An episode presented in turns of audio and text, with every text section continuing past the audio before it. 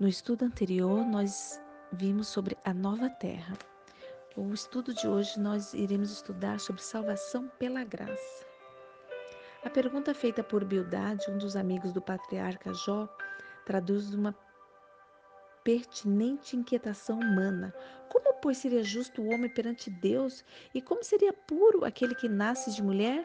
Livro de Jó, capítulo 25, verso 4. E a realidade é que, sendo pecador, o ser humano não pode se tornar justo por si mesmo, nem obedecer aos justos requerimentos de Deus. Noutras palavras, não pode salvar-se por seus méritos. Estaria então o homem irremediavelmente perdido? Não. Felizmente existe esperança. Cristo proveu um caminho de escape e nós o encontramos descrito na Bíblia. Nós vamos agora abrir a palavra de Deus, vamos fazer uma prece. Pai bondoso de amor e misericórdia, pedimos mais uma vez o teu auxílio para entendermos e praticarmos os teus ensinamentos. Em nome de Jesus. Amém. Pergunta de número 1. Um, como ocorria a salvação segundo o Antigo Testamento? Livro de Gênesis, capítulo 6, verso 8. Também no capítulo 15, verso 6.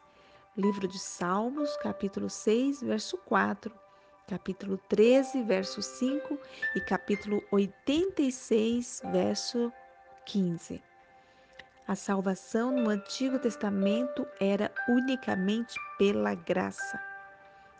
Pergunta de número 2. De acordo com o Novo Testamento, como podemos ser salvos? Livro de Atos, capítulo 15, verso 11.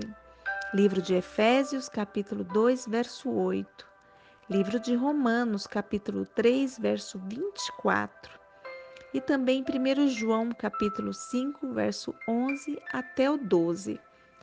A salvação no Novo Testamento é pela graça. O plano de salvação do Antigo Testamento é continuado no Novo Testamento. Na Bíblia existe apenas um método de salvação. Está registrado em 1 Pedro, capítulo 1, verso 18 até o 20, em Apocalipse, capítulo 14, verso 6, e também em Gênesis, capítulo 3, verso 15. Pergunta de número 3. Que Jesus fez para nos salvar? Hebreus, capítulo 9, verso 22. Também Romanos, capítulo 5, verso 8. Jesus nos salva através de sua morte na cruz.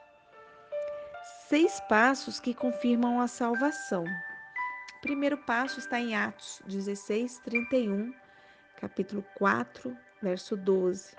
Devo crer em Jesus como meu Salvador, é o primeiro passo.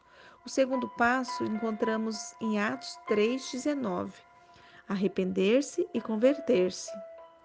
O terceiro passo em 1 João, capítulo 1, verso 9. Confessar os pecados. Quarto passo, Mateus 19, verso 16 e 17, seguir os mandamentos. Quinto passo, Marcos capítulo 16, verso 16, ser batizado por imersão.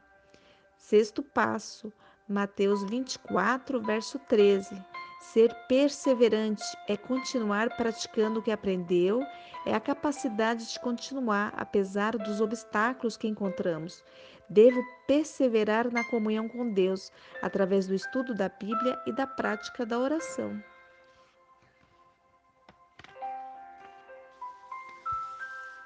São só essas questões nesse estudo. Nós vamos agora recapitular o estudo de hoje.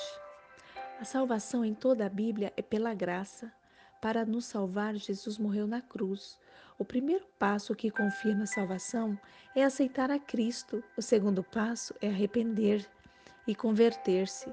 O terceiro passo é a confissão dos pecados. O quarto passo é amar a Jesus e obedecer os seus mandamentos. O quinto passo é ser batizado por imersão, como foi Jesus. O sexto passo é ser perseverante. Em que devemos perseverar? Ler a Bíblia, orar, ir à igreja e pregar o Evangelho. Que Deus possa te abençoar, que nós possamos aceitar a Jesus, porque Ele é o meio de salvação, o único meio pelo qual somos salvos. Deus abençoe.